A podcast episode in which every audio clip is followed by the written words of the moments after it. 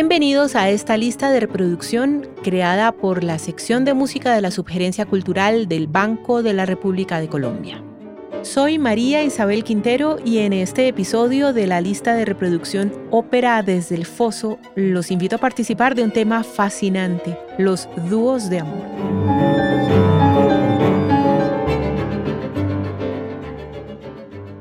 La ópera, este género pleno de tragedia y melodrama, comedia y farsa, se ha apoyado siempre en diferentes elementos para acentuar su fuerza narrativa, uno de los más importantes, que desde sus inicios ha contribuido intensamente a su identidad musical y dramática, es el dúo de amor, una especie de microcosmos que bien puede lograr que una pareja se establezca en medio de episodios cómicos y triunfe ante las adversidades, o siga el curso de su destino trágico. Veamos pues cómo, desde su mismo origen, este gancho narrativo ha sido parte fundamental de la ópera. De Claudio Monteverdi, pionero del género, se encuentran dúos de amor memorables, como sucede en La coronación de Popea, compuesta hacia el final de su carrera en 1643. Para entonces la ópera ya se había convertido en un exitoso espectáculo público y los vibrantes teatros de Venecia eran los escenarios predilectos para su representación, cuyo público esperaba, o más bien demandaba, que en el número final de la obra sonara un dúo amoroso, algo que estaba ya arraigado en el corazón de la audiencia. El prólogo de la coronación anticipaba ya el final esperado, declarando, no hay ser humano ni corazón divino que se atreva a luchar contra el amor. Afirmación absolutista que daba cabida a todo tipo de situaciones en aras de salvar el amor. Y esto era lo que precisamente sucedía en esta ópera, en donde Popea y el emperador Nerón, enamorados, trazan numerosas intrigas para deshacerse de la incómoda esposa de Nerón, del antiguo amante de Popea y de los demás personajes de la corte que interfieren en sus propósitos. Al final ella, coronada como emperatriz y convertida en la segunda esposa de Nerón, concluye la obra cantando junto a su amado el dúo Te miro, te deseo. Georg Friedrich Händel, aunque alemán, sedujo a los londinenses con sus óperas, que solo durante las primeras décadas del siglo XVIII sumaron más de 30 títulos, dentro de los cuales, por supuesto, hay dúos de amor inolvidables, como el aria Yo te abrazo, de la ópera Rodelinda, estrenada en 1725. Escrita bajo la tradición barroca de la ópera seria, esta obra reservaba los dúos a la pareja de protagonistas, en este caso Rodelinda, la heroína, y su esposo Bertarido, rey de Lombardía, papel que fue desempeñado por un castrado como era tradición entonces, capítulo al cual nos referimos ampliamente en el episodio anterior. Pero volvamos a nuestro tema, los dúos de amor. Rodelinda cree que su esposo ha muerto durante la batalla con el enemigo y tiene que lidiar con el nuevo soberano, que además de amenazar a su hijo la acosa para convertirla en su mujer. El esperado dúo de esta ópera sucede cuando Bertarido sale de su escondite y se presenta ante una sorprendida y emocionada Rodelinda. La pareja confirma su mutua devoción en el reencuentro, pero ambos sufren porque tendrán que separarse de nuevo y tal vez no se vuelvan a ver, temores que se diluyen en la dicha del final feliz. Händel transmite con maestría en este dúo el clima combinado de amor, pena e incertidumbre que embarga a los enamorados.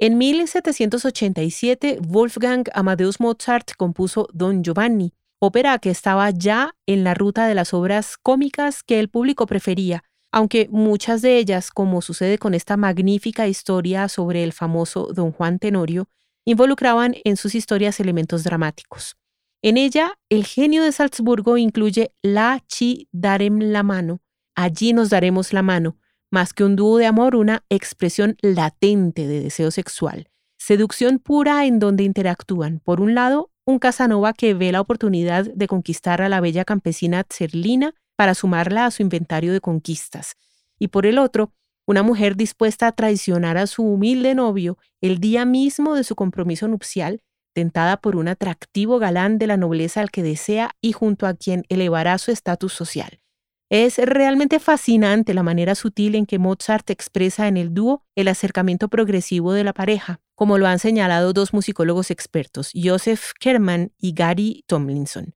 Al principio, cada personaje canta en solitario una estrofa. Luego se relacionan mediante frases más breves como muestra de aproximación, y cuando han sincronizado sus deseos terminan cantando de manera simultánea. Aunque la ardiente pareja fue abruptamente interrumpida, podría decirse que consumaron sus deseos a través de la música. Aunque la comedia en la ópera continuó seduciendo a la audiencia durante el siglo XIX, con la llegada del romanticismo, las pasiones exaltadas y los amores imposibles empezaron a instalarse en los gustos del público. En consecuencia, se impusieron las historias con desenlaces trágicos, finales alentados por dúos amorosos que, con dolorosa pasión, se dirigían a un inevitable destino fatal. Contexto perfecto para las obras de Shakespeare, cuyas tramas plagadas de episodios trágicos y conmovedores y su don para desvelar el corazón de los seres humanos fascinó a los artistas del siglo XIX e inspiró numerosas obras musicales. Así pasó, entre muchos otros, con el compositor francés Charles Gounod, autor de la famosísima ópera Romeo y Julieta, estrenada en 1867, cuya pareja protagónica canta cuatro dúos, ni más ni menos que el centro emocional de la obra. En ellos se muestran momentos cruciales de la relación como el flechazo inicial, la declaración de amor, la consumación de los deseos y el adiós final. El tercer dúo, por ejemplo, sucede cuando los jóvenes han pasado juntos su noche de bodas. Curiosamente, en esta ópera Romeo y Julieta se casan, resultando uno de los puntos más altos de la obra una amalgama de pasión y refinamiento amparada en la idea romántica de la noche como cómplice del amor, sus sombras que lo encubren como un escondite que lo pone a salvo del peligro de la luz del día. La noche es hogar y patria de todo el romanticismo, es siempre el contrapunto de verdad que se opone a los fútiles delirios del día, el reino de la sensibilidad contra lo racional, afirmaba Thomas Mann. Y esa es precisamente la idea que subyace no solo en el pasaje citado de Gounod, también en el extenso dúo de amor de Tristán e Isolda, ópera que Richard Wagner terminó en 1859, escrita a partir de la legendaria pareja de la literatura medieval. En el dúo se aprecian algunos de los elementos que caracterizan el arte del compositor alemán, cantos sin ornamentos y con altas dosis de declamación, una orquestación muy elaborada que se convierte en parte esencial del drama y el uso de los leitmotiv, nombre dado a breves ideas musicales asociadas a personajes, lugares, objetos, conceptos y emociones que suenan a lo largo de toda la obra. El papel de Tristán debe ser interpretado por un tipo de cantante ubicado en la categoría Helden tenor, tenor heroico, mientras que Isolda requiere la voz de una soprano dramática. Voces robustas y resistentes que deben enfrentarse a papeles muy extensos, cargados artística y emocionalmente, y con frecuencia inmersos en una orquestación potente y vigorosa. El amor secreto y prohibido de Tristán e Isolda, desatado por un elixir mágico, es descubierto al final del dúo cuando ya despuntan las primeras luces de la mañana, justo en el momento de mayor pasión. Finalmente los amantes pagan con sus vidas la falta cometida. La muerte, como liberación y redención del amor, es una constante en las obras de Wagner, situación que encaja perfectamente en el ideario de los artistas románticos.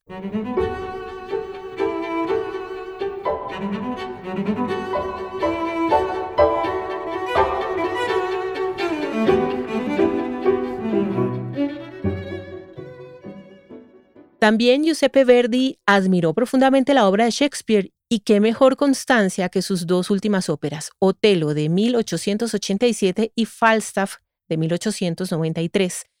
aún considerando que para este momento ya Verdi había empezado a desarrollar cambios significativos en su estilo, que lo ponían en sintonía con las corrientes operáticas de fin de siglo, Otelo contiene uno de los más logrados dúos de amor de todos los que escribió para sus numerosas óperas. Este sucede poco después del regreso triunfal de Otelo a Venecia tras derrotar a los turcos en batalla, un fragmento que, acorde a la mencionada evolución, Verdi construyó a partir de una serie de motivos musicales que se suceden unos a otros sin que haya lugar a reiteraciones o a la habitual presencia de alguna melodía que pueda identificarse como protagonista del pasaje. Y también suena claramente un leitmotiv al final del fragmento, asociado a la palabra beso, bacio en italiano, que reaparecerá en la última escena de la ópera cuando Otelo, envenenado por los celos, asesina a su amada Desdémona y, arrepentido por la injusticia que ha cometido, le pide un beso imposible antes de suicidarse.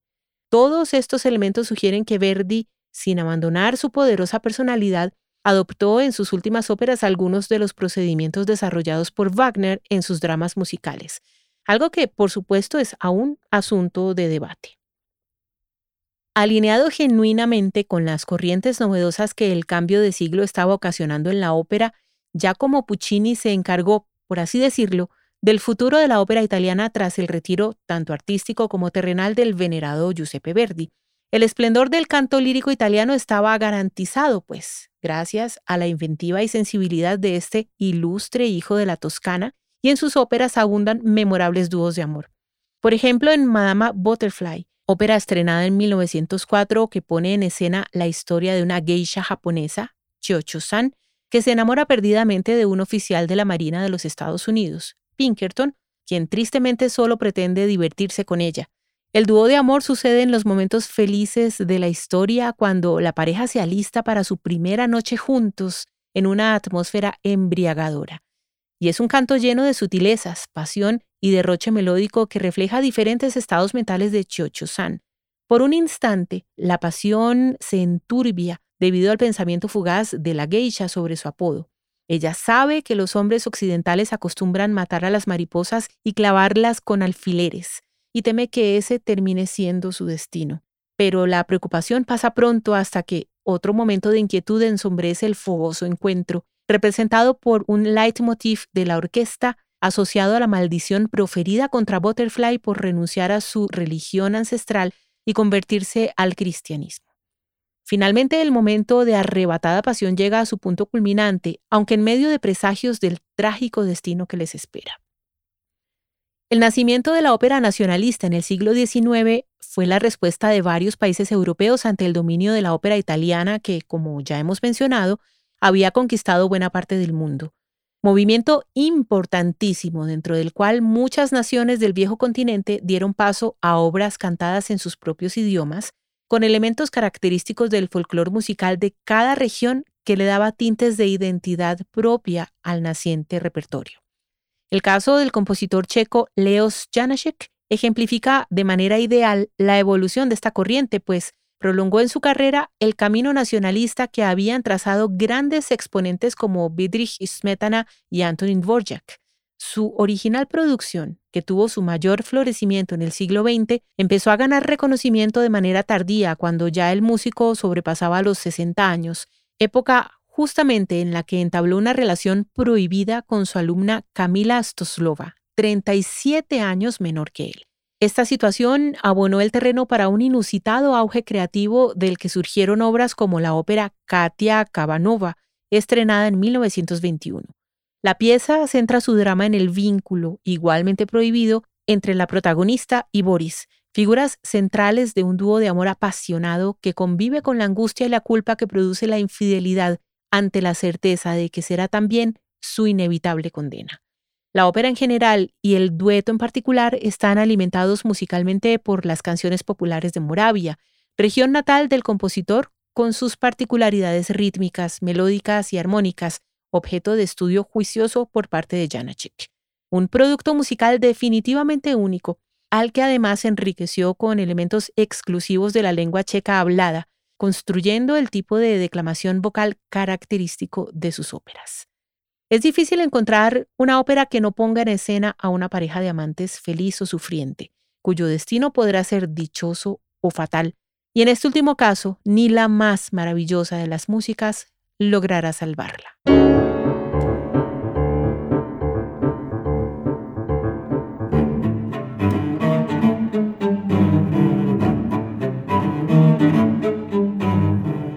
Los invitamos a escuchar la lista de reproducción Ópera desde el Foso, disponible en la cuenta de Spotify Banrep Cultural. La investigación y selección de la música de esta lista fue realizada por Luis Carlos Aljure.